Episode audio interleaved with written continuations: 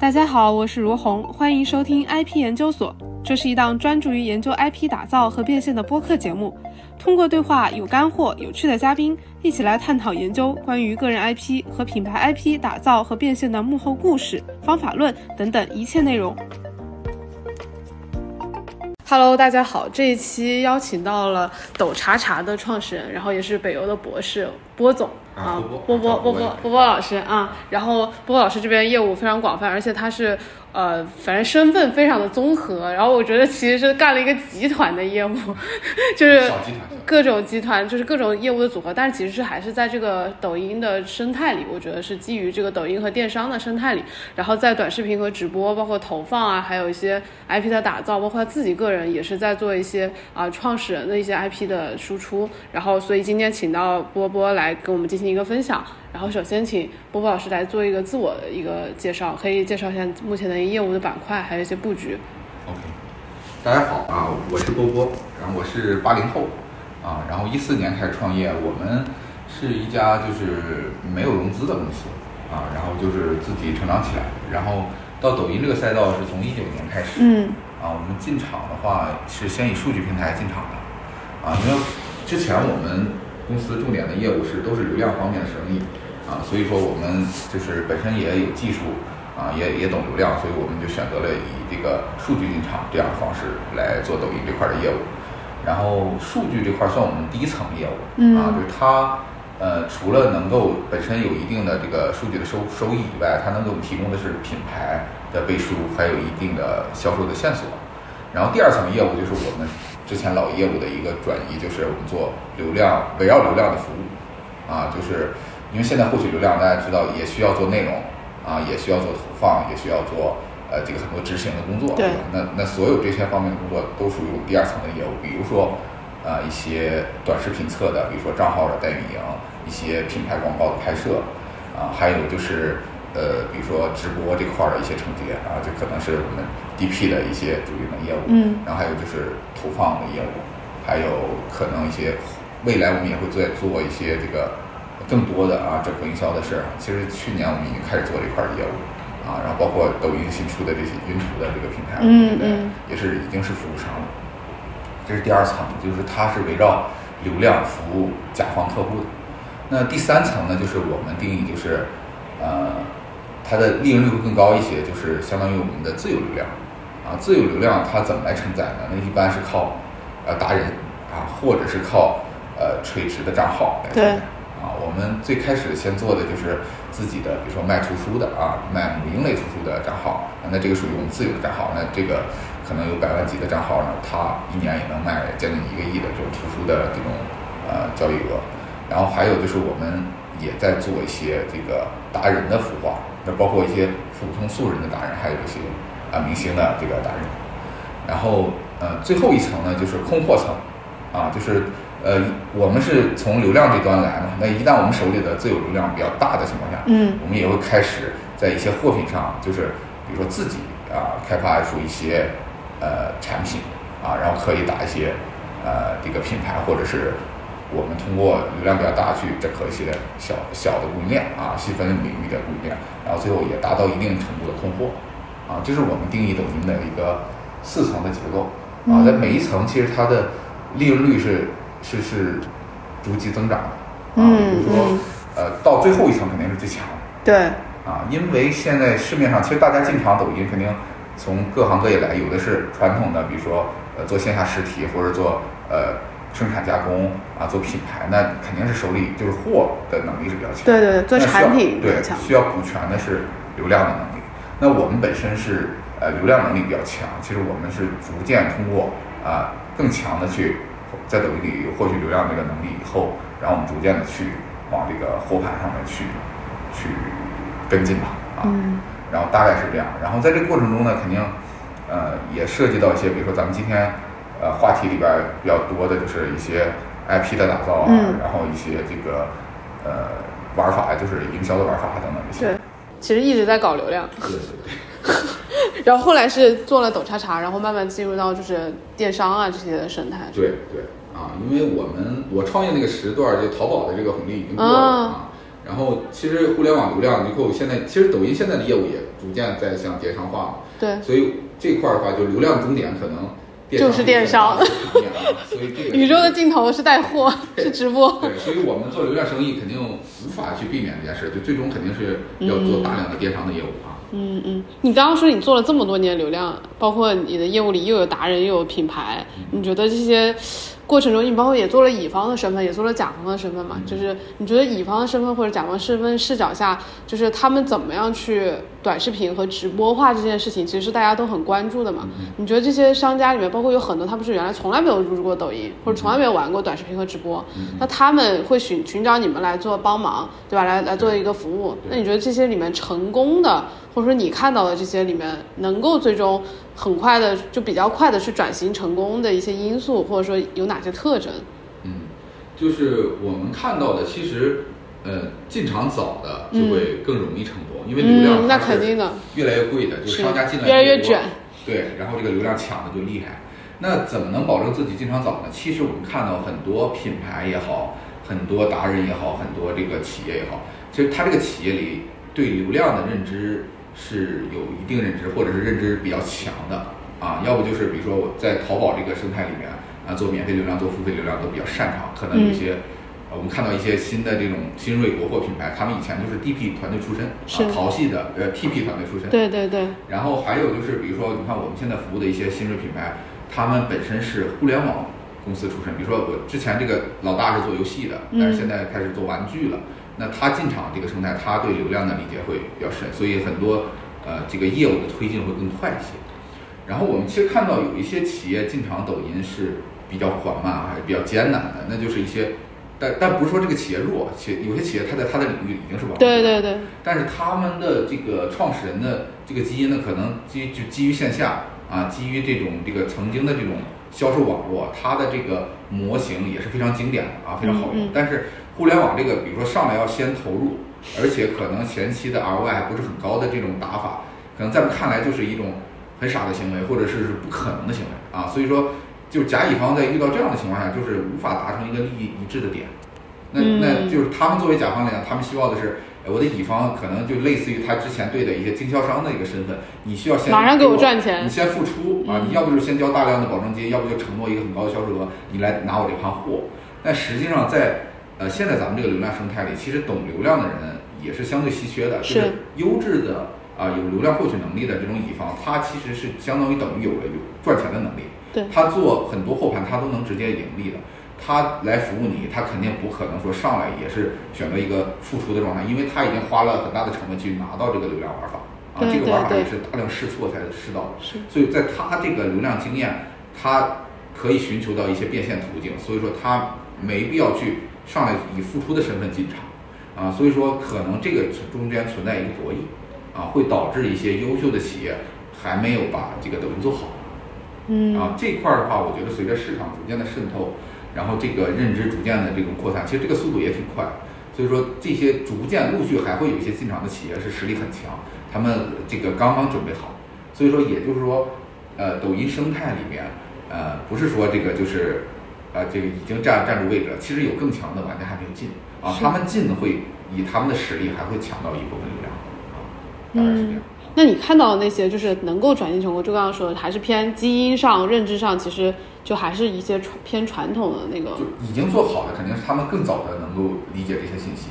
那创始人偏这个就是流量经验比较丰富，市场营销策可能流量有一些线上思维的人。对，然后他们公司的决策链条也相对比较短一些啊，就。然后还有一些国际大牌，呢他们肯定是这种甲乙方的这种合作已经很多年了，他认可乙方赚钱这个这个模式啊。我们其实有一些国内的一些，不管是国货级别的，还是这种国内头部，其实他也没经历过多少年这个乙方能够持续赚钱的这种，他也不一定那在心眼里不一定那么认可这件事情啊。所以说，呃，在这块儿的话，他们也会受到一些障碍啊。可能选的服务商都是一些就把优秀的服务商排除在外了，他的条件已经啊。因为优秀服务商确实就是我也想选择，你也想选择，对，大家就就就博弈了。对啊，当然也也会有一些服务商为了拿到一些好的客户资源，比如说，嗯，比如说国际大牌，就是他们背书嘛，足够优质，嗯，还有就是他们的这个预算足够大，啊，通过他们的这个强大的品牌力和预算力，确实能够把自己身的团队也带起来。所以说，有些优秀的服务商还是这个愿意投入很大的成本去承接这个国际大牌的。可能一个直播间可能一个月亏个几十万，他也愿意去扛这个事儿，因为他认为这个大牌肯定最终还是电商平台里的，呃，最终能够剩下的一个玩家。所以说我我这一两年把他扶住了以后，后边别人想切走也很难。然后我就能够在后期一个比较漫长的几年或者十几年的一个过程中，慢慢来回收，啊，这个也是一种布局的方式啊。这得非常有耐心和资金的实力才可以。对，所以说呃，不同维度的打法其实是不一样。当然，我们也看到一些小而美的案例，比如说一些线下的，我举例子，比如说一些食品的品牌，它可能不是全国范围的，它是一个区域性的。比如说京津冀就有一些做熟食的品牌做的还不错。然后呢，他们。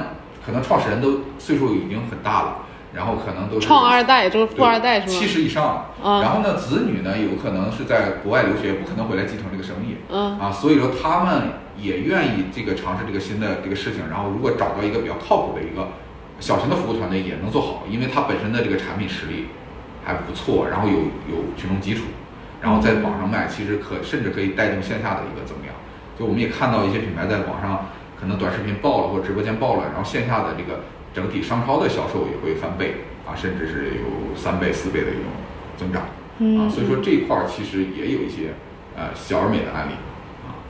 那就是刚刚说到这个，就相当于 DP 也会去选择这些客户嘛？那你们像你们选择的客户，一般标准也是会按照刚刚说客户的这个思维逻辑，然后他的决策响应，还是会有一个。呃，什么什么样的一个大概的筛选逻辑？这个其实就像有点像，比如说 M 森选 IP 一样，对吧？我帮你去把你从一个线下的一个不就不知道的一个素人，或者说有一定影响力，但是我帮你在抖音上再放大。那这个时候，那品牌也是一样，你线下做的还不错，那我要帮你去合作。那你们一般筛选的这个条件和基础是什么？啊，反正这个说出来可能会刺痛。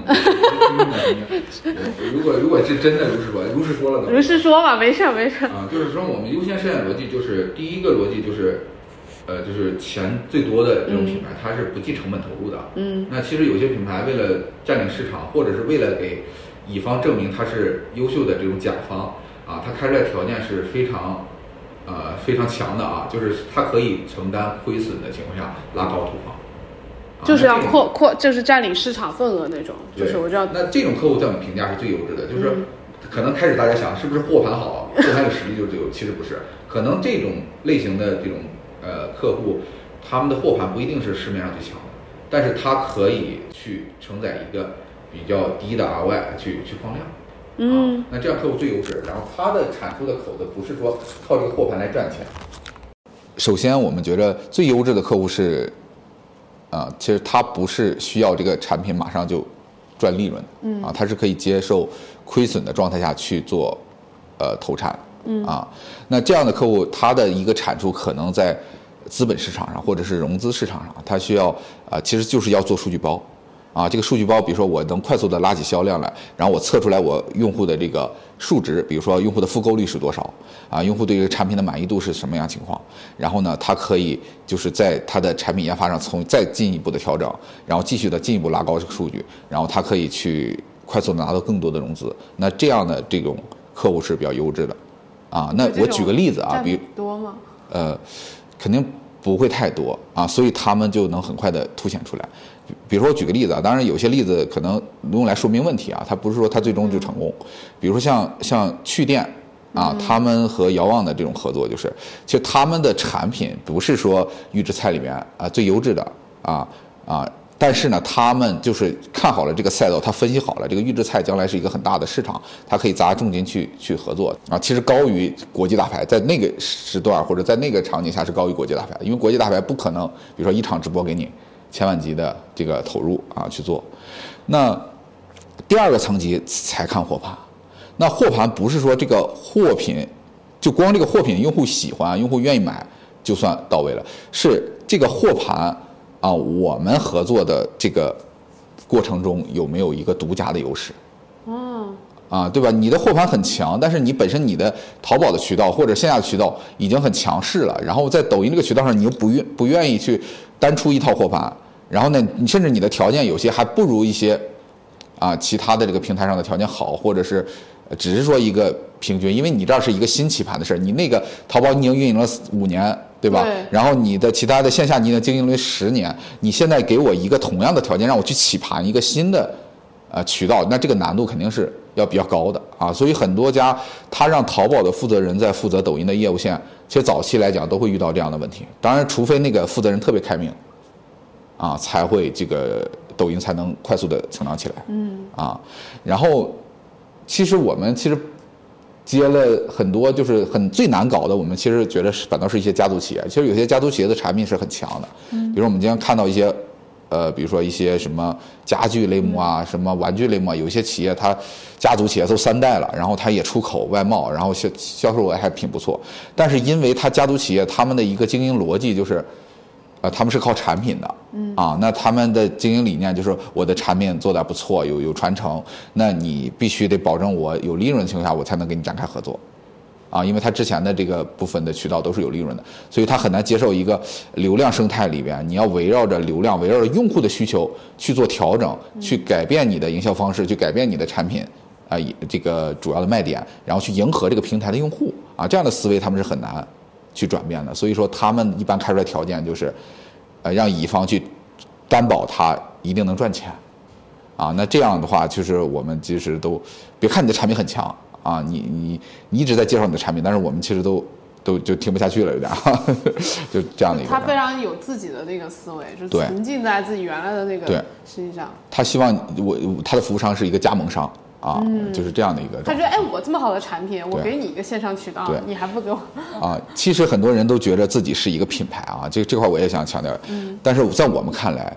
啊，就是你是个品牌，可能你淘宝一年销售额几个亿，甚至十几个亿，在线下一年销售额几个亿、十个亿，但是在抖音上，啊，我们可以通过抖音的那个云图系统去看，如果你的 A 一人群少的可怜，那我们就管你叫抖音白牌。嗯，啊，就是你不管你是多大的品牌，你在抖音上可能是个白牌，你要正确的认识到，在抖音里卖你的产品没有那么好卖，啊，这个开荒的事情是需要付出一定成本的。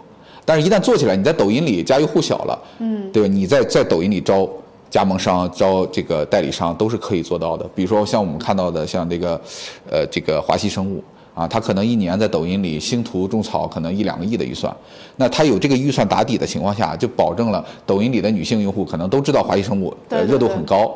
然后这样的话，他可以招这种分销商，可以以这种几千万的这种销售额来去筛选。啊，可能报名的人就很多，因为他知道你有这么强的广告预算，而且你自己不变现，你就把这个 A 三人群已经做起来了，对吧？你把抖音的这个品牌已经经营起来了。我们在抖音里，我们只要拿到你的这个产品，我直接不投放，我都能卖得出去，或者我投带带流量，对我或者我投放的 R Y 都能保证四以上可以放量。那这样的话，他肯定趋之若鹜，啊，所以说在抖音里，你要看有没有加盟商愿意加入，你看你是不是抖音品牌，抖音白牌。这个概念啊，大家一定不要把曾经的经典在抖音这个生态里直接套用，啊。他们的认知就是，哎，我已经这么多人，我已经这么说明所有人都知道我们。对。但实际上不。对。啊，还有同理来讲，就是比如说一些个人 IP 啊，或者是一些明星。对对。啊，就是你可能觉得，哎，你确实是一个明星，你曾经有什么样的收视率，你曾经有什么样的曝光度，但是你也要看，比如说在你这个抖音的账号上啊，或者是你在抖音的这个人群里，他们对你的印象。啊，他们对你的这个认知，如果你这个在抖音里这个数据不是很好的情况下，那你也是一个在抖音里不算一个比较大的红人啊。个素人。对对 对，那其实那你的这个对自己的一个状态，你就应该调整到，你应该先把抖音的这个影响力做起来，热度做起来，你再去哎拿你这个东西来进行高额的变现啊。所以你前期的条件，你不能以你曾经一个电影。啊，多少钱或者是一个通告啊？这个出场费一小时啊，一百万、两百万，这样去看待抖音这件事情，啊，所以也是很多大明星在抖音里翻车的这样一个局面。是的，是的。他在抖音里还当自己是大明星，其实，在抖音里你并不是最大的那个明星啊。抖音会有一些新的明星，其实他们还不如一些网红的那个曝光和影响力大，真的是差别巨大的。对，就抖音里的用户爱看的东西，可能你还没做出来啊。那也这个有也有个疑问，就是比如说我们老觉得，因为其实它其实都算是还覆盖率很高了。比如说用户在抖音里的，就是已经偏国民级的一个产品了嘛。嗯。然后我们再到电视啊什么的，它其实人和人群会有高度的重合。那为什么它在那个平台我可能认识它，但是在抖音上我还是不愿意看它？你觉得这里面，或者说我还是不认知它？就是其实抖音在这个这个方面，其实反倒比电视渠道要这个。呃，要要差异化比较明显的点，就是抖音是千人千面。你看抖音覆盖了多少亿人？嗯，但是不是抖音上每一个网红都能覆盖这么多亿人？抖音上面过千万粉丝的网红也没几个，而且热度很快就过去。比如说像带狗拉 K，现在大家已经很久没刷到，它热度已经下来。那也就是说，那你说带狗拉 K 不会做抖音吗？他也会做抖音。就是我们在这样的平台里，其实想抓住用户的这个认知、热度还有记忆的话，其实是更难的、更充分竞争的。比如说。电视台反倒是这样，比如说我上了一个热播剧，我在这里边演了个男一号、二号、三号、四号，对吧？这个剧强制大家看，大家都在电视看，那对他必须看我，他也划不走啊。他想看这部剧，就必须得看这部剧里的我，啊，这抖音里就是我们能做多大流量，有多少人喜欢我们，完全靠我们真正的实力，啊，就是蹭不到任何的这种力量，啊，所以说在这一块的话，你。不要以抖音整个的用户覆盖数去，它是这么多内容一起去覆盖下来的。你能在抖音里覆盖多少人，完全靠你能够吸引多少人喜欢。是的，就是千人千面，而且内容是其实还是靠内容在竞争。对，你的内容，你同样在那个平台生产内容，在这个内平平台里肯定是不一定能够实现的。对，所以确实是一个最卷的一个平台。对，实时竞争，而且你这上个月火，不代表下个月火。对，它是一个竞技场。啊，你但我们都看过一些竞技类的节目，其实这个东西其实 PK 下来就是靠真的真正的实力啊，真的是啊，对，而且曾经的成绩是没有用的。你说你曾经获过一次冠军，你能保证永远都获冠军？对，脱口秀大会对吧？你上届冠军也不是这届冠军。是的，所以你看这里这些网红哪个敢停播？哪个敢？对，敢不就是不？他会永远在持续创新，对，永远在调整自己。对，所以电商人、抖音人都是没有办法，必须得改。改变，不断的给更新和创新。对，因为用户他对内容的需求已经被平台给教育成，啊，需要有更更更快速的推送，更新的一种创新，他已经养成个习惯了。如果我们跟不上这样的节奏，我们可能就会这个失去流量。嗯嗯。对，所以所以这一批批人，其实你们在筛选的时候是还是会做一部分的这个筛选，就是你对你自己的认知和你未来的布局，其实回到筛选的逻辑上。我们在选 IP 或者选明星的过程中，我们当然他肯定是比普通素人要强一些的啊，但是我们更看重的是他的成长性，而不是他的存量。其实很多人拿存量来说，是我们就非常不愿意聊。品牌也是这样，哎，我线下线下咋咋样？对，我觉得这个是一个优势，但是。不是，肯定不是说你在这儿，有时候也可能是劣势。对，你就是你为这个在抖音里你的成长性做好了足够的准备，足够的心态准备和投入的，不管时间也好，还是这个金钱的投入也好，这个准备足够充分，我们是非常愿意聊的啊。嗯，然后加上你的产品或者本人的一些这个技能或者是特长，之前有一些积淀，然后再再去看这个成长性。对，有没有做好这个随时竞争的准备，持续输出的准备？对我们每天都特别就是害怕一件事，就是。也一个大的品牌方，他说了啊，就是你们给出个方案吧，啊，然后朋友介绍说你们做的不错，然后你们给出一个我们稳赚的方案，我们可以接受前期的一点亏损啊，但是你要告诉我啊，这个几个月后我开始稳赚，能赚多少？这个东西其实我们在做流量，其实我们很长一段时间我们都其实无法回答这个问题，就是你在做的时候，我们无法给出你一个完美的路线，但是我们通过快速的试错、快速的迭代，可能我们。在这过程中，就是要做一些调整，最终有可能走到成成功的路线，也可能失败。但是就是说，最终走完了以后再回来看啊，它是一个成功的路线，是可以以最后结果的时候往回倒看，但是不能提前预判啊。这个如果能预判，那和神没有什么区别啊。对呀，而且这个就平台也自己也无法预判，包括最牛的啊运营者，他也无法给出一个。完美的路线就让这个走中间不会遇到任何一个障碍是不可能的啊，所以没法提前预估你多长时间就能做到多少 GMV 就开始出现利润，啊，只能说是我们可以对标这个模型，然后这个模型有可能在什么时间这样啊，但是中间过程中还会有各种调整，那我们能不能适应这种，哎，中间没达成预期，我们能不能快速做出一个正确的一个选择啊？这个才是一个团队真正的能力啊。但像这种能够提前把预期给到他。然后他又能认知，还能够给到你们更好的一个供应链的合作，这种应该是概率非常的少了吧？对，我们我们掰是不可能掰动一个人的，就是我们只能等，就是我们可能跟他沟通，这次没有聊成合作，但是我们可以等，有可能我们经常会遇到，就是我们也不主动去掰，因为也没有用。然后我们可能会等到，就这个人和我接触是去年，比如说这个时间接触，但是他可能呃后边陆续有一些问题交流啊或者探讨，然后可能到今年这个时候他开始。哎哎，我发现他是可以合作的。也 有可能他自己走了一些坑，就是走过了一些坑，回头来哎，他说的是对的。对，或者是他就是想按他的方式去寻找合作伙伴，发现找了很久也没找到，发现找不到这种人。对，或者有些人答应了按照他的模式来做，但最后做失败了。啊，他最后发现哦，原来当时确实是想的是不对的啊。那所以像 DP 这个，其实更多还是一个伙伴的一个状态。我觉得还是更多的是，其实是陪伴和伙伴的状态。因为这个事情没有人可以百分之百的确认，你在线下验证的产品，就是大概率就能在我们这儿跑通。对我们就是按照自己的经成功的方式再复制一个自己都很难。对，因为你不是同一时间踏入的那个河流。那。很多其实 DP 它并不是说上来就具备了已经能把你做成的能力，它是在跟你合作的过程中，大家一起试错，一起去成。而且就是短视频和直播这件事情，我觉得门槛比较高。你你觉得就是帮助，比如说有很多就是在别的平台，比如说在做呃已经是一个小 IP 了，或者说他已经有一定影响力，但他从来没有做过短视频和直播这件事情，或者企业也是一样。其实 DP 公司做的事情，我觉得就是在帮他们抖音化或者说短视频直播化嘛。那在这个过程里面，你觉得你比较关键的就是操作上、技术上的一些因素是什么？啊，就这个分为几个维度啊。首先是我们会帮他梳理，在布局抖音这个生态里，你需要准备多少资源啊？你需要做多少内部的协同啊？这个事儿呢是其实是高于执行的啊。就是如果这个东西你做不到，就是一些玩法、一些执行可以短期内把你的人数做起来，但是你长期因为资源跟不上，因为这个。公司内部的这个团队啊，这个没有配合到位，那最终它也只是昙花一现。其实，在抖音里，其实最开始我们说了，它是要持续成长、持续更新的。你必须得把这个框架搭建的是符合这样一个模型的，而不是说别的团队借用一下，就是简单的做一个运营的执行，是不可能在抖音里长期把流量锁住的啊。那我们搭建好了一个成长的一个体系以后。然后我们会用当时还管用的玩法，其实抖音的玩法它一直是在迁移的，这也就是服务商的真正价值所在。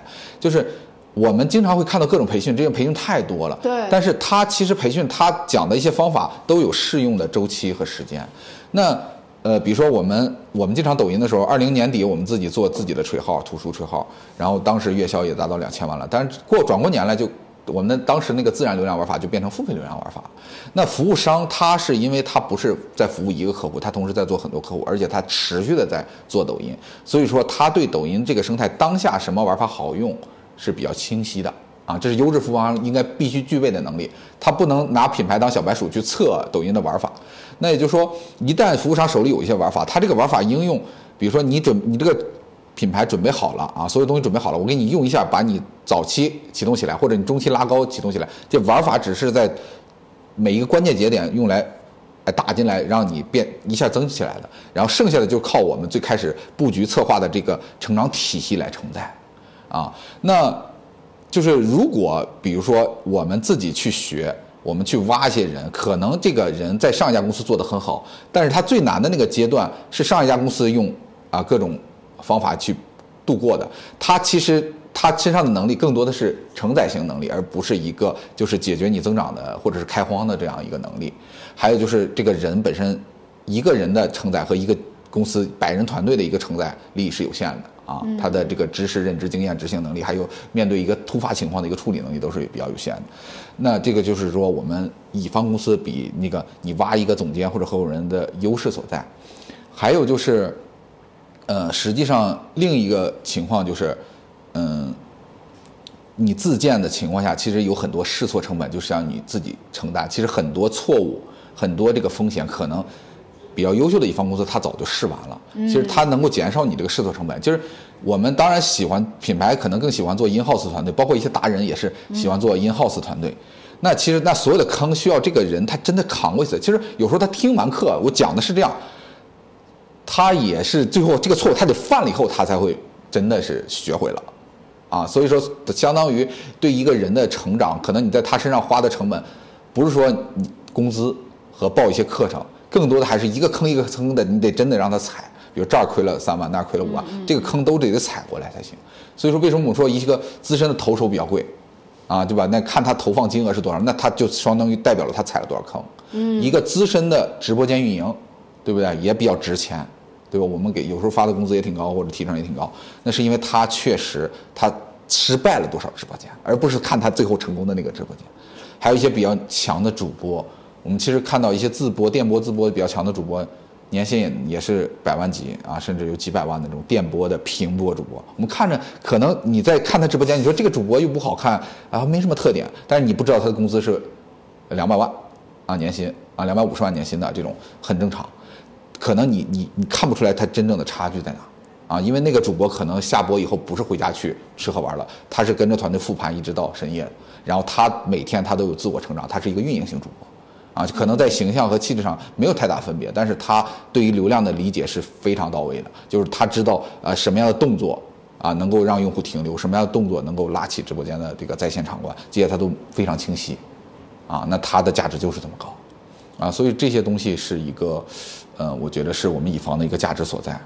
那还有就是整个今年其实因为流量越来越卷啊，品牌方大部分。也是亏钱。其实我们定义每个类目、每个赛道，其实只有头部几家是稳定有利润的，然后中部的可能偶尔有利润，然后更多的这个长尾，比如说百分之七八十的这样的一个玩家是做不起来，或者是呃有亏损的。那今年其实整个的一个大的趋势是，随着商家更多的进入，其实流量就这么多，肯定是不够分的。那这样的话，其实降本增效就是一个今年的关键之年。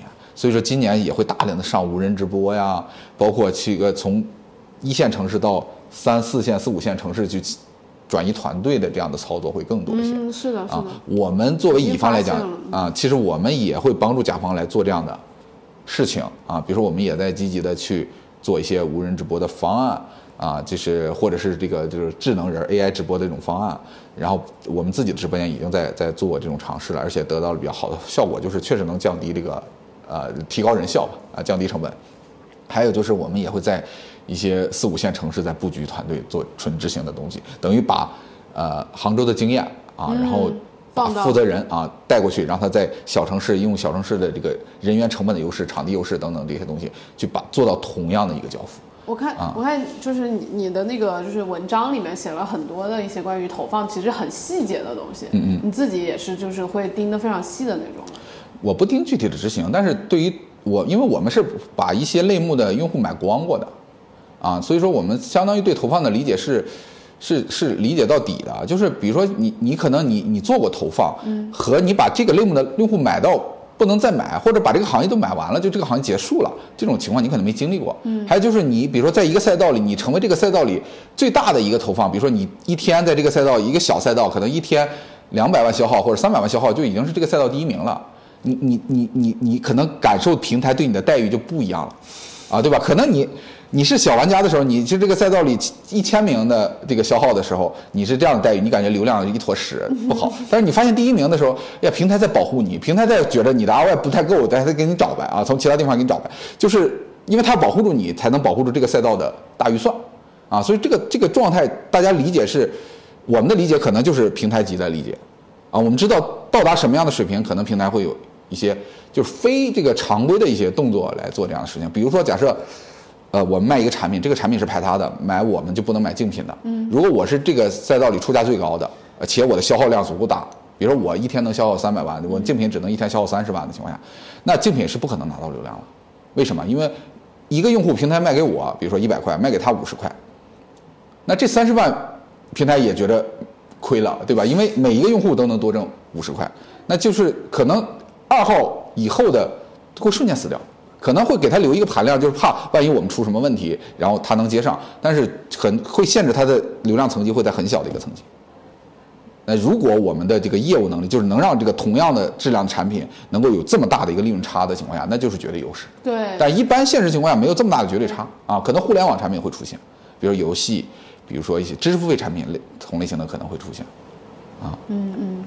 所以，所以你们的投放上的这个这个研究，现在我觉得你们的视频和投放这两个事情应该是最擅长的了，可以这么理解。对，作为就是整个的服务生态来说，对服务生态，我们是靠这两个撬动更多业务线。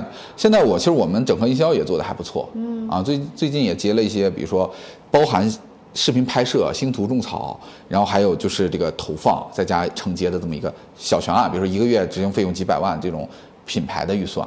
我们执行的也都是比较超预期的，比如说可能，呃两百万预算需要曝光呃三千万次，可能我们最后曝光了一一个亿、两个亿这种啊，就整个的一个执行效果还是不错的。做了很多视频，包括那个乐霸，它也是图书视频，其实是非常擅长做针对于这个幼小衔接的图书产品是广告视频的这个拍摄嘛。有什么心得吗？就比如说什么样的视频确实在这种广告性上或者转化上会比较好一些？你们应该也是总结了一些套路和方法论出来的吧？嗯，一个就是说，呃，想持续的生产爆量视频，肯定得有一个模式出来，那就是其实是团队管理了，啊，就是怎么去呃放岗位，怎么定岗位职责，然后怎么给他们一个，比如说还是大家在探索模板，在一个模板上持续创新，啊，这是一个。打底的事情，想做好这件事儿是需要一个团队来做的，才能持续爆量。那具体的一些经验，比如说，可能我我我给出一个经验，可能大家可能平时的时候可能接触不到类似的经验。比如说我们拍视频，我们都知道要做两秒呃三秒停留，或者是两秒这个注意力。对。啊，那这块的话，其实我们围绕着投放去做的视频，我们更多的是做两秒不停留。啊，我们是需要让我们不想、不需要的那些非我们客户群体人不要让他停留，啊，反倒不是做泛停留，啊，其实大家很多都做错了，就做泛停留。比如说，你前三秒你停留的人里边只有百分之五十是你的产品受众，或者只只有可怜的百分之五是你的产品受众受众。虽然你停留很好，嗯，但是你想想，因为咱们所有的挂车视频都是需要投放的，嗯，因为不挂不挂一挂车了。抖音给你让你爆量，那抖音是抽风了，这相当于就是让你赚钱，对吧？因为你你爆量了，泛泛流量也好，什么也好，只要你能卖钱，那不抖音就是送你钱嘛？是不可能。所以说挂车视频，包括直播间导流视频，都是需要花钱买的。那这时候，其实触达并不是最难的，最难的是什么？最难的是你吸引的人不是你的客户。啊，那这样的话，比如说假设我我。举个例子啊，比如说你吸引这条视频吸引的人有一半儿不是你的客户，你觉得挺好，那大家都停留没什么问题。但是你想想，每一个人都是你花钱买的，如果这条视频曝光是一千万，相当于有五百万的曝光是你用花钱买来的，那你的 ROI 肯定不会太高。那也就这条视频不可能达到一千万播放，那可能达到一个点的时候，你就觉得它的 ROI 不行了，你就停投了，这条视频就死掉了。但是为什么我们总能做出千万级曝光，甚至是接近过亿曝光呢？是因为我们不是做的是三秒停留，我们做的是三秒不停留。我们这条视频前三秒的这个话术，它只能让是我们的客户停留，而让不可就是不可能是我们客户的人绝对不停留。我举一个例子，就是比如说，如果让十岁的孩子只看一本书，啊，这就是我们的一个前三秒的一个话术。那这个话术其实他能做到的留下悬念，让停留，就是哎，假设我正好有个十岁的孩子，我是不是可能会停留，对不对？但你也可能不停留，无所谓。但是我们生怕的是，假设你没有一个十岁以前的孩子，嗯嗯，你还停，你还停留啊？比如说有一本书特别牛逼啊，那那你可能是你你你以为是一个，对你以为是跟我有关武侠或者科幻啊？对，那这样的话，那这个流量就泛了啊。那这样我们前三秒不但做了停留，还重点是做不停留，然后呢？然后后边的转化逻辑只要跟上的话，我们这条视频播放是八千万，那也就是说，这个这个内容所想覆盖的人群，一条视频就能全部覆盖。这个这条视频的销售额是五十多万册。哇，一条视频充分探索了这个视频能够探就是覆盖到的。你看我我没有给大家讲画面，我也没有给大家讲文案，我讲的是什么？我讲的是流量，我讲的是投放策略。但是它和视频的结合就是就是这样的一个结合，不懂投放的人是绝对听不懂这个我这些话的，对吧？他理解不了我这个概念。那也就是说，懂投放的人，我们做视频的能力，大家千万别用什么画面来来理解，或者别用什么品牌视频，或者是啊比较贵的视频来理解。那我们这个就是投放能力的理解啊，你理解我的视频都是具备投放能力，都是能在投放中自然胜出的啊，这样来理解啊。所以你们这个基本上每每一条爆款的素材，基本上也都是循遵遵循的逻这个逻辑。对。而且因为我因为我们曝光其实按按 CPM 计费嘛，其实你这部分的这个预算也是减少了很多浪费的预算。那我有个疑问，就是因为你你说不停留，那其实就把这个人群非常的窄了嘛。然后那非常垂的情况下，但是确实他他但他但他那个这个细分的这个人还是足够多的，就是该停留的人会停留。对，那你你现在在问呢，再问深了，这就是该是付费课程的内容了。那就是实际上是什么呢？那就是说，那你就如果这个视频基础数据不好，那平台判断这个视频的 eCPM 不够性感，它也不会给这个视频推流。你是顶不到一千万播放，它可能推到一定程度，平台算法会认为这条视频他妈的数据差啊，就不给它更多曝光了。会不会有这样？那我们怎么解决这个问题？那这个也是分阶段的。比如说一个账号已经成熟阶段，比如说我们的账号。已经有一百万的购物粉垂直粉丝，就没有泛粉丝的情况下，我新发一条视频，我账号自然就能让这个视频有一定的加热，对不对？因为很多粉丝是等着看你有什么新书推荐。那这个基础的加热部分，我们不需要花任何成本就解决，是我的存量部分就解决。这也是抖音账号的一个价值，啊，很多人不理解抖音账号有什么价值，对吧？这个是一个价值。那如果没有这样的一个积累的情况下，怎么做啊？特别简单，就是你你要亏钱去拉这个数值。就是 RY 前期不性感，不是因为你视频不够优秀，也不是因为你产品选的不对，是因为你对投放理解不深。就是前期它数值不够，你就你就要扩大曝光量，让算法逐渐学习到什么人喜欢你。你需要给算法一个时间，让子弹他妈飞一会儿。那如果这个试错的 RY 你不接受，就是很多人让我们保 RY 投放，你一个新号保什么 RY 投放？你是老号可以，新号保个屁的 RY，你保 RY 就是算法学不会呀。算法没那么聪明，算法是开始笨，后边厉害，就是他开始理解你特别慢，但是他一旦他理解你以后，你放心吧，他绝对比任何人都理解你。付费课程，对不对？懂这种实操的真的是不花这么多钱，我觉得是不知道的，就是你你，就像我们以前投达人那个也是烧两万块钱瞬间烧掉，没有一个转化，后面慢慢慢慢慢慢就噌就回来了。对，艾米丽转化那么好。对吧？然后他他的课程是没有问题的。那前期 R Y D，就是因为算法没学会啊，算法就觉得你这刚开始一条数据没有雪梨自然量好啊。对对，对吧？但有可能真的，如果这个老板小气一点，或者说他根本不理解这个，马上给你断。哎，不行，你看两万块钱都没有。但他他如果理解或者说他认可，他就马上学会了，就会就会回回传回来的。对，所以这个也就倒推回来，为什么我们需要一些有懂流量的基因的公司来做这事？因为他是理解流量是这么回事的。如果一些家族企业。他肯定是他线下生意就刚开始做的时候就挣钱了，他不理解为什么要先亏钱做这个这个抖音何处是个头啊？他总说你在坑我。对你教我这么多，哎，你就想赚钱嘛？其实很多在教育市场的时候，抖音是在补贴大家流量，就是让你先感受到流量的好处，然后呢，逐渐亏点，你也为了这个目标足够大，你也能忍啊。但是这个东西总是供需嘛，进来商家一多。它自然就会贵啊，就肯定是，那就到手就看谁，对吧？产品更有优势啊，各种更强。好产品、好服务、好流量，就是你就你就 P P K 嘛。对。所以所以提前布局，留到最后的人，可能才效。所以我觉得你讲大牌，他有信心，那肯定是有信心啊。产品产品又好，流量口碑又好，供应链又好，又供应链又又压的比较狠，对，资金又有，他怕谁呢？对啊。只是短暂的让一让你们。对。但实际上这个。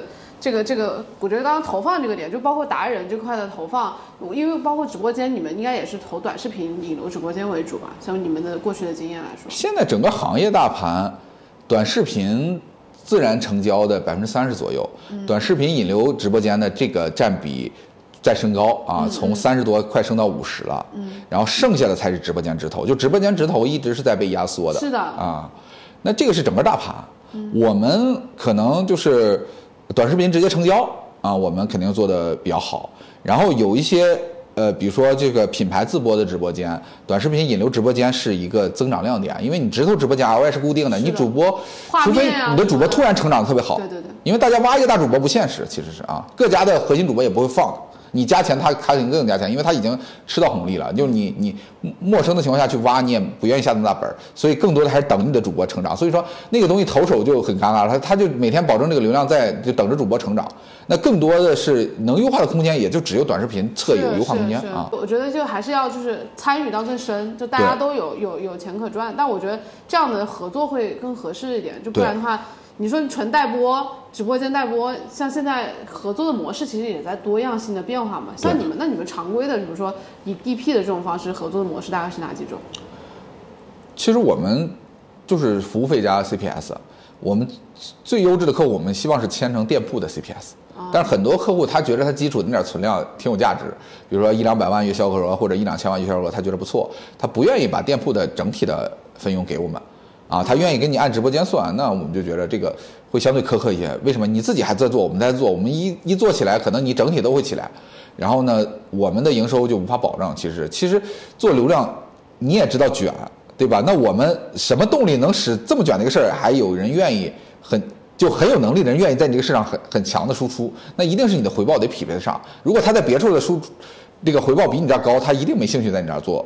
输出，所以说其实大家在选择服务商的时候，其实反倒过于关注这个保效果了。其实你看你能给出一个什么样的条件，保证服务商能在你这儿赚很多钱，你自然能筛选到更优质的服务商，是不是这个道理？其实大家反倒不应该去压榨服务商的分佣和利润，你应该去。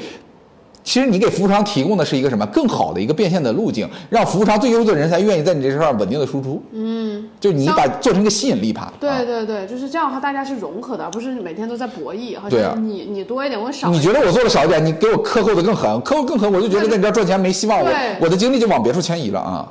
对，就是大家互相，其实底层还是不信任。我觉得。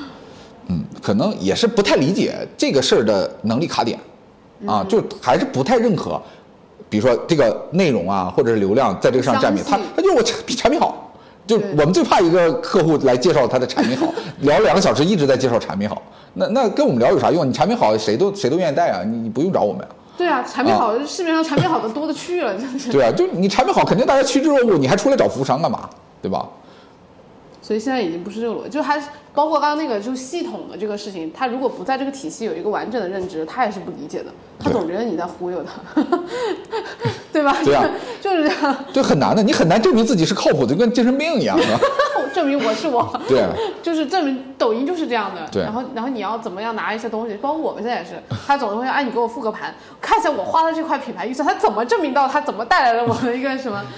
对，就是现在，或者甚至你没做，没给预算钱，希望你先给我出一个完整的方案，然后，然后你要证明你怎么能保证赚钱，你还我能能听懂。对，其实，在这个最后的这个归宿，DP 是不是还是会做自己的产品？其实我觉得，嗯，就是做自己，就像你刚刚说第四层嘛，就是做自己的供应链。呃，就是当然流量强了，我我能帮你赚钱，我能让自己赚更多钱，我肯定会优先让自己赚更多钱。那但是呢，供应链这个门槛也属于很深的啊，就是轻易的踏进去肯定也是亏的底儿掉，啊，就是因为供应链里边各种细节你做不好，人家是几十年的经验，你你刚进去一个小白，你人家所有踩过坑你也得重踩一遍。虽然说那个能力很多人已经掌握了，很经典，但是你完全不会，你进去踩照样是要要栽坑里的。啊，其实像我他们做产品供应链的来到这个流量领域，我们再回到他的流量，他也我们也不相信你。对 你不要觉得你你你这个人才，你做供应链你就能做好啊？供应链你说谁不会啊？你们这个东西有什么难的？那不是这样啊，不是不是，都互相敬畏。但现在这两个地方的人就互相嗯。对对，我觉得这看机缘，就是如果正好是你在某一个赛道没那么卷的赛道，或者是这个这个领域里边没有特别强的对手，你是有机会做到供应链这层的，或者品牌这层啊。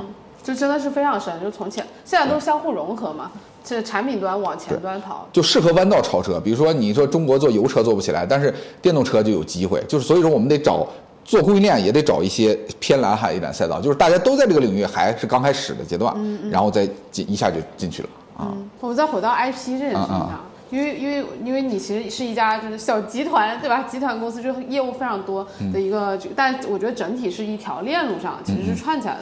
然后我看你也是在，就是其实现在很多人在说超级个体也好，或者说啊创始人 IP，就是说哎老板或者说一家创业公司的老板应该出去，或者说应该去去打造自己的个人 IP。你这个你是怎么看的？我因为我看你也在各个平台有分享文章啊，然后也有一些视频，包括抖音也在做。嗯。就是这块的话，我觉得肯定做起来是超级有价值的。嗯，他一个人就超级个体这个逻辑，他可确确实是可以带动整个公司。围绕着这个能力的话，其实可以激活一些，呃，运转就一般的企业啊，甚至可以化腐朽为神奇，这块是可以的。然后这里面涉及到有几个路数啊，有些人是这种啊，就是其实他也是目标定的比较高，他投入也比较大的这种方式。还有些人是他是在极致的压这个人效。啊，这两点我这两个方向都可以，但是就怕是一个什么呀？就是投入一般，然后目标又定的比较高，然后这个能效又没拉起来的这种方式，就一定是失败的。其实我讨论这个问题，我不讨论具体的做法，嗯，和这个比如说细节，其实我讨论的就是一个最开始策划的问题。就是目标定的合理，然后动作匹配，然后这个思路是是跑得通的，那就应该问题不大啊。那我你看回归到我个人，其实我我发现我每天要管理公司，要看项目，要要交流，我不可能有大量时间去直播，所以结合我的。这个生意呢，我觉得，我觉得文章还是一个比较好的，因为我的受众人群也是偏那个呃 B 端的，可能是有文字阅读能力或者阅读习惯的人啊。其实可能偏 To C 一点的生意模型更适合做直播，并不是说直播适合所有人。你看你的客户群体的类型啊，然后那你比如说像丰年老师，他是每天都在直播，对吧？就是呃，但是呢，你看他每天雷打不动直播，比如我跟他聊事聊到十点，聊到九点半他就要。他就要要结束了，他要直播，所以他这个会耽误，就是说很多他其他会对他生活的其他部分受到影响，比如说家庭，对啊，比如说他这个呃，比如正常的一些很重的一种管理工作的或者什么，他就做不了，所以他的企业他会定义成一个比较，就是说把他摘出来比较多的一个一个协作的方式。如果你说你本身在很多事情上牵扯很多精力，你是做不好的，肯定做不好。嗯，就这样的话，他其实他的人效是很高的。对吧？他每天他在直播过程中，他可以手动的完成剪辑。就他知道他这段时间是个精彩的一分钟，他就开启一个手，直接就这条这条视频拍完了，在手机上自动上传到云盘，运营自动的加上片头片尾，自动的给他排到发布的是第二天的发布节点。这些动作他已经优化到这样的效率了，他才能够完成每天日播加不断的更新视频。啊，这个东西如果你说我招一个运营。帮我拍，再招一个剪辑帮我剪，再招一个人帮我发，再招一个帮我投。然后我每天我需要为了一场直播两小时，我要准备五个小时。你这个东西，你这个人是活不了的。那你还有生活呢？这是创始人，他有公司要管，这很难。对，所以说还是就是说你能付出多少时间，你能拿到多少回报，只要这个投产是性感的就可以做。但是如果你是你看到了有些人他的回报超级高，你可能没看到他的投入是你做不到的。啊，你可能不是钱上的穷人，但是你是时间上的穷人。就是这个意思。你有些人他说我不穷啊，我我我出去还玩，那是你生活需要很大的一部分时间投入，嗯，对吧？你不可能把那个东西摘出来，对吧？你说假设你每天晚上从十点开始播播到十二点，这每天的这两小时，这一辈子下来，对吧？你这个付出也是巨大的，啊，你可能就没有打牌的时间了，没有这个唱 K 的时间了啊，就是出去出去干什么的时间都没有了，啊，嗯，所以其实创始人 I 做 IP 这件事情。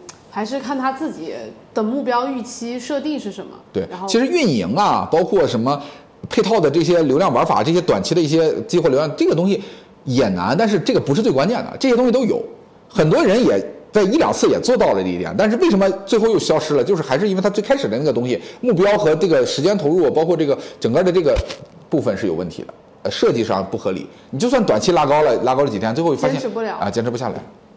就首先你得想清楚，你做这件事情是为什么，对吧？就是你你到底是用来，就你定位是我是要做成一个就是大的超级的大网红，我所有的收入要来自于我这个个人 IP，还是说它是起到一些别的辅助的作用？还有一个更重要的点，就就算你把时间计划好了，嗯，这个也只是我们觉得只是占百分之二十三十，更多的是一个情绪价值从哪来？就是明星他是靠经纪人提供情绪价值的，啊，如果没有这个经纪人，很多明星是不会存在的。对吧？这么夸张吗？这个我行业我倒不了解。啊，对，来自粉丝吗？对，那做起来以后，那就那就特为什么有些明星特别跟经纪人混？他甚至在经纪人的话语权上，他都是弱势的。大明星也是这样，就是因为他是靠经纪人才能维持他的情绪价值。那我们做抖音，我们一般不会找一个经纪人来专门给我们提供情绪价值。这也倒推到刚才为什么透堂有价值了，就是他是在释放情，就提供情绪价值，这是给我们服务啊。那也就是说，其实你很多人做起来。他是机缘巧合，就是他可能欠了债了，或者是他他没有退路了。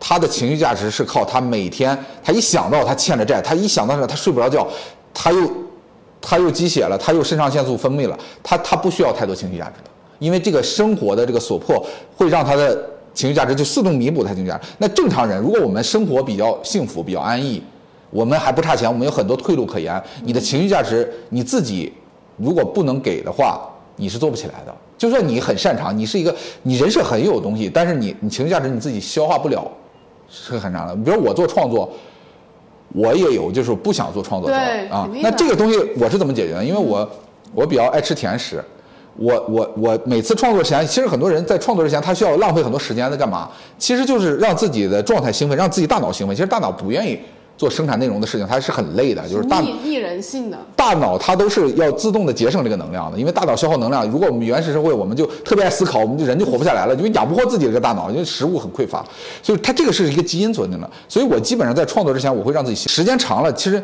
你这个你能调动大脑兴奋，就像运动员一样，他的身体机能他是有一套，他知道赛前准备该做什么活动，能让自己的肌肉兴奋程度很高，他这样跑才能。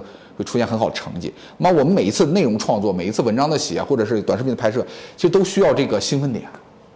你需要受到外界的刺激，你能够给自己制造一个刺激是很重要的。包括李小龙训练他为什么电击自己，就是一种外界的刺激。啊，其实更多的是这种自我的管理。嗯。啊，剩下的一些技巧玩法，我觉得你这个找我们这样团队或者类似更优秀的团队都行。啊。嗯。所以你现在基本上能够在一定频率里面范围内，之就是。保持一个这样的稳定、相对稳定的控制自我管理的一个机制。对，就是我当然能做更好的输出，但是那样刺我我没有持续性刺激我的办法。如果我每天我每个事业部都告诉我今天啊又一个新项目做成了啊，这个项目估计能卖多少钱，我每天都能接受这样的啊，那我的创作力就会很猛。那为什么很多人做到了这个循环，他就持续的创作？你就发现他哎呀，怎么一这么多好内容产出？是因为他直播间已经火了，他直播在线都万人在线，他每天的兴奋是自循环了。其实，所以说，为什么我们一旦做起来以后，我们这个，包括比如刘媛媛，为什么你看这么能打，一天直播十个小时不累？他的兴奋程度是靠他的实际的这种数值反馈已经做到。就在我们没有这种反馈拉起来之前，你是需要情绪价值，要控制。对，所以说一些顶级的操盘手是不讲不跟你聊技巧和玩法的，他会控制你的心啊，他会给你把你的注意力讲讲。转化到一定程度上，让让你又愿意去创作了。他其实是在管理你的情绪。顶级的操盘手是管理情绪的，因为那些技法其实都都是 OK 的。技法 OK 了也你也做不起来，就是这样啊。对，就是其实最核心还是你调动你的那个那个那个那个想要的那个感觉。对。然后你才会有那个状态，对你才会有状态，你才会有说后面我的技法才能生效，不然你技法再好，我不想要，有什么可？你或者你根本就不信，或者你说，哎，我也没起来，数值没起来，你用你那个好最好的办法了，我为什么没起来？你的你的状态都不对，你你眼神对吧？就是就其实很多细节它是可以隔着屏幕来传达过来，你说都是你。对，那不一样，差别很大。哎，我正好我看你，你发一篇文章，就采访方健老师那篇了。他就说有很多主播说，哎，我都很很很怎么怎么样，但实际上看他们每一场，他们那个表情其实是面无表情的。把那个视频录下来之后，再看到有些人的表情。表现力完全是不一样，就是你自己看都不愿意看，就是有时候有时候，包括我们有时候鼓励一些主播，就比如说达人他开播，我们就是因为那场一直在群里面鼓励他，或者说提前跟他做了一次比较好的沟通，他这一场我们其实可能也做了一些些微的调整啊，比如说建议你做哪个动作，但是我觉得更多的是他被关注了，然后他觉得他自己这一场。就很兴奋，他说：“哎，我一定要好好干。”然后整个状态非常好，所以他整场效果下来就是特别好。可能有时候不一定是你某个运营的技巧带来了什么样的结果。所以，所以你在做做创始人 IP 这件事情，你是很建议大家，他从我们除刨除就是要做这件事情，就是你们你能感觉到实时的，你通过不断的内容作为一个创始人，他对你的业务有一些很大的帮助吗？或者说，那肯定是有帮助的呀啊！就是你想想，我们是没有。品牌客户积累的，因为我是换赛道了嘛，相当于我们之前的客户都是互联网公司，但是互联网公司做抖音直播的并不多啊。可能现在我们手里 K 十二客户还比较多，是因为之前的积累。那我们需要，比如说，假设我我从来没做过品牌方的整合营销，但是我们现在已经接到相对比较大的品牌方的整合营销了。我是怎么做的？我们肯定是靠我的我们的内容输出。那可能我倒推回来啊，比如说我的文章假设攒到十万阅读量。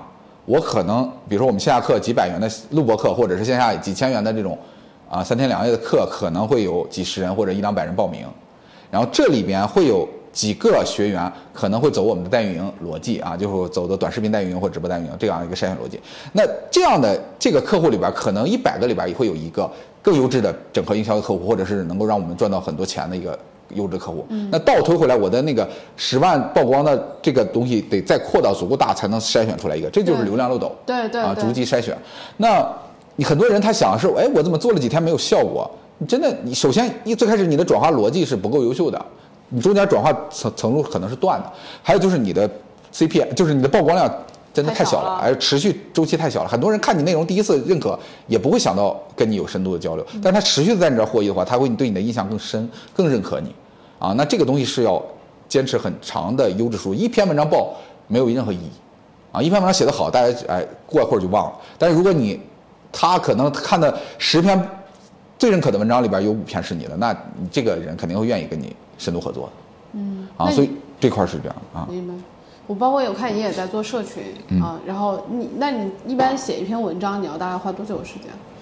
我们就现在就是一天，可能我创意特别状态好的时候一个小时，然后出要是要是愣凑，我发现几个小时其实写出来文章我不满意啊，会有这样的情况。就硬憋 那种感觉。啊，对，其实也不是说自己的知识储备不够，是大脑运转效率比较低，无法调动起一个很优质的一个组合。嗯，有时候就是灵感来了，歘一下你就写好。其实是大脑特别活跃的状态下，特别敏锐的状态下，然后哎发现这些东西串联起来以后效果很好啊。嗯，但是其实其实这样稳定的能够出持续输出的能力，其实很多人都不会坚持。就为什么有人说锻炼写作？其实锻炼写作，它就是持续的让自己大脑在在像运动员一样去训练兴奋啊。那这个东西一旦好了以后，他这个人他就是比较擅长输出内容。是，它是可以训练、刻意练习的技能。对对对，其实是技能。对你包括拍视频，就是你的视频文啊，还有你的表现力什么的，这些都是一个训练的结果。啊，所以我们更重要的是搭建训练环境。如果自己做不到，就是找服务商来做；如果自己做得到，就是一定是要创造一个训练环境，然后持续的在这里边滚成长，而不是说谁能靠靠一条文案或者一个玩法就给你弄得你就你就全球最火了。这种机会比中一百次啊什么头奖还要低啊，确实有啊。嗯嗯嗯。所以，所以在这个媒介的选择上，你还是觉得文章这种形式也是比较匹配你现在的情况，还有就是你的你的受众群体的。对，就是还有它的投产是可以的，就是拍视频做直播我也做也有效果，但是我认为那个投产暂时不会适合现在我的时间输入。嗯，投产太高了，那个呃太太低了。对，除非我想到一个方式能够解决投产的问题。哎，突然我就发现有一个呃比较好的服务，我能这样去交付比较完美，而且我在这儿转化率是可以做到的。我一旦找到那个，我也会干。就是只是说现在投产，我觉得不够性感，我可以先不做啊。但文章这个算是投产比较高的一种。其实我是文章结合视频，啊，就是相当于呃，当然我视频最近做的不多，就是呃。文章会吸引公众号粉丝，公众号粉丝会围绕视频号嘛？其实那我视频号的内容和抖音的内容其实是是是是是相关的。然后还有就是因为我更轻松的输出是在朋友圈，可能朋友圈我一张照片或者是一个一一句话就能有有有有有，比如说几十赞或者一百赞。这个东西目前对我来讲，因为私域我积累的时间更长，因为抖音是公域的，我在那儿积累。比较短，因为朋友圈里还有熟人嘛，它有自然流量的扩散。那也就我结合我自身的这个特点，我是做了这样的一个文章加加这个视频的输出。之前我测过一段时间抖音，我发现那个就是需要有一个投放在持续的起到作用，但是我短期内我没找到一个适应这个人群的一个引流品，我是没有定义出来这个东西的。我有一段时间我定义了，我比如说我用卖课或者卖抖音会员，我发现不不是很合适，啊，就是。和我想要的最终的人群不对啊！我卖会员只能卖低价版，低价版都是呃偏 C 一点的小小小商家，和我们最终想要的服务客户不一样。我要纯靠这个去做收割，我又没兴趣啊，所以说那个是没跑通。但是后边，嗯，我看到了一些情况，就是我们想跑通在抖音里做这个转化客户的情况，就只有一个节点，就是我是高势能，我泛流量什么都要。比如说像金枪大叔这种，或者是这种，就那这样的话，这个投产。更对，前期对 更需要花。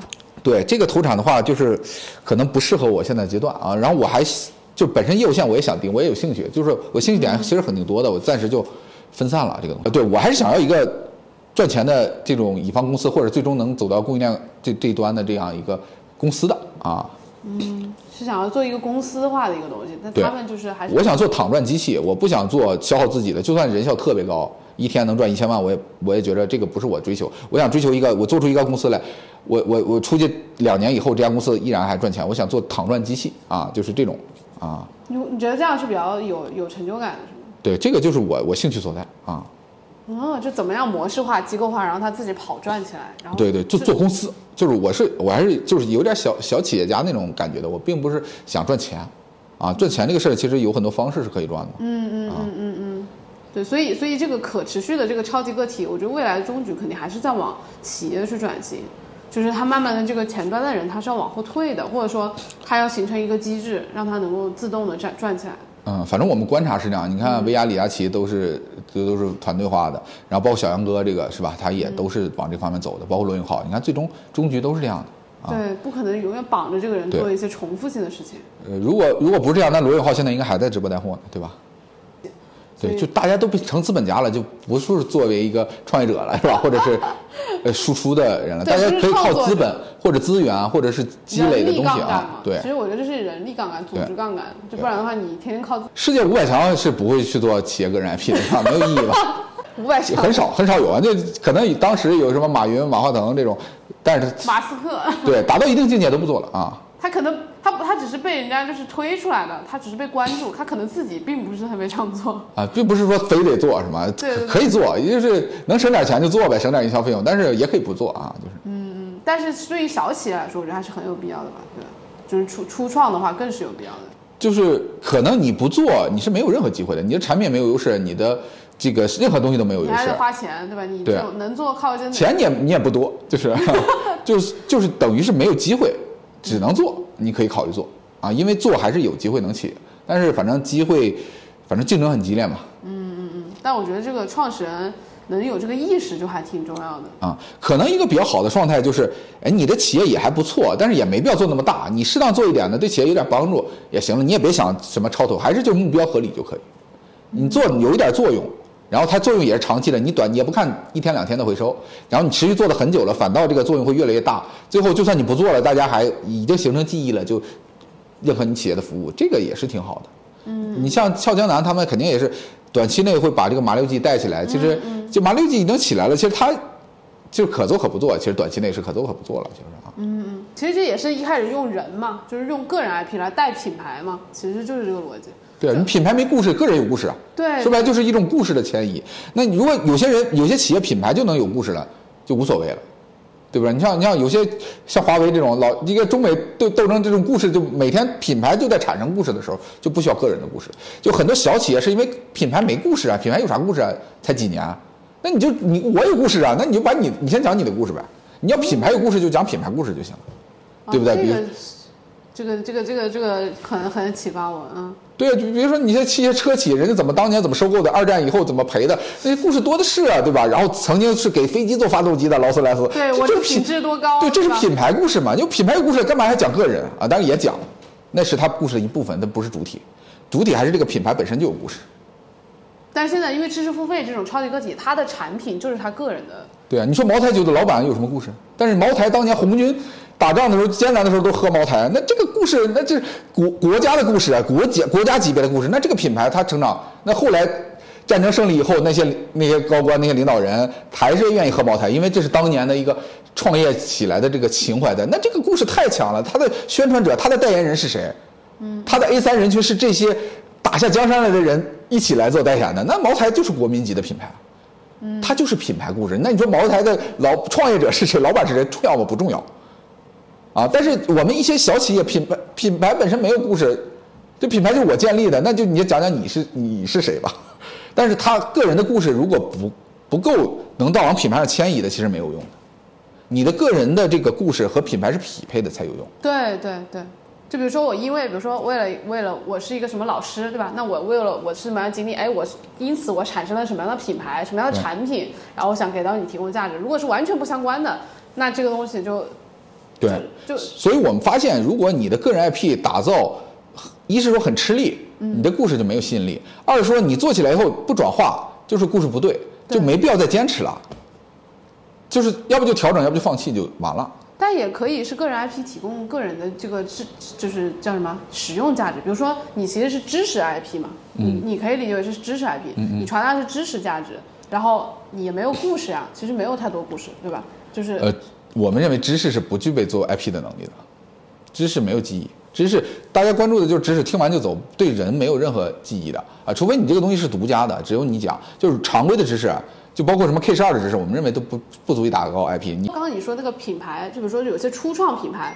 它没有，就你你也接接触了很多新锐的品牌嘛？你觉得打造一个品牌产品的时候，和一个个人 IP，如果一个素人，就茅台想要推红，你觉得这两个有什么特别大的差别？你刚刚说没有品牌没有故事，因为新品牌没有故事，那我们可能先用一个人来讲他的故事。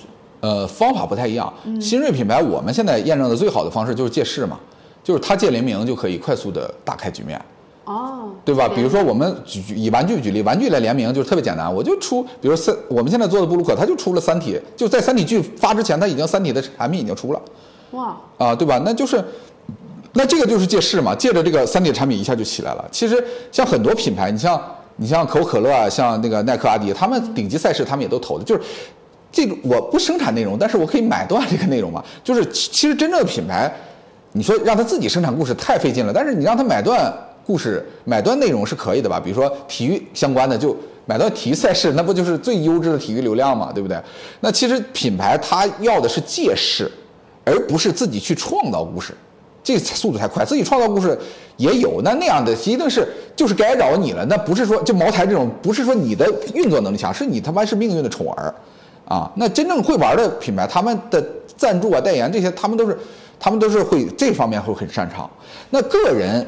也要借势，你像其实有些玩它的运作方法是不错的，对吧？比如我跟你金家大叔合作，我就互相洗一下，把粉丝互通了，然后包括我跟谁直，那其实真正的就是玩这个东西的，比如一个个人，其实你也要借势是最快的。你的认识的人里谁势能比较高，你就跟他合拍一下，不在你的账号里露下脸就可以了，他的账号粉丝就会直接就推送过来了。如果你俩业务相关，然后你在。就机一开播，然后你讲的内容跟他不太一样，有点差异化，那粉丝自然就来了。就借势，这个东西比自己运营、自己找故事要强太多了。那今天就聊到这里，可以可以可以。好，感谢感谢波波。啊啊，那再见啊，拜拜。